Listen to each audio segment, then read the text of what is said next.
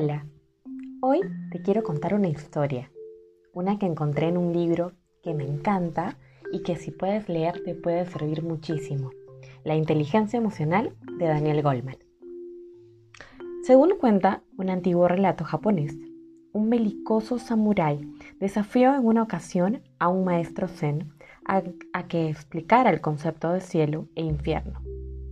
Pero el monje respondió con desdén, no eres más que un patán, no puedo perder el tiempo con individuos como tú.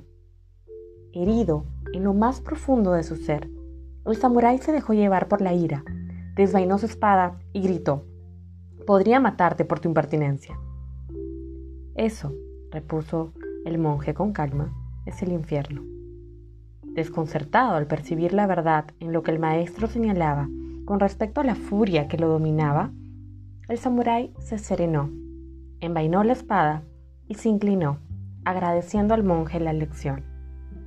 Y eso, añadió el monje, es el cielo. El súbito despertar del samurái a su propia agitación ilustra la diferencia crucial que existe entre quedar atrapado en un sentimiento y tomar conciencia de que uno es arrastrado por él. La frase de Sócrates, conócete a ti mismo, confirma esta piedra angular de la inteligencia emocional la conciencia de los propios sentimientos en el momento que se experimentan. La expresión conciencia de uno mismo en el sentido de una atención progresiva a los propios estados internos. En esta conciencia autorreflexiva, la mente observa e investiga la experiencia misma, incluidas las emociones.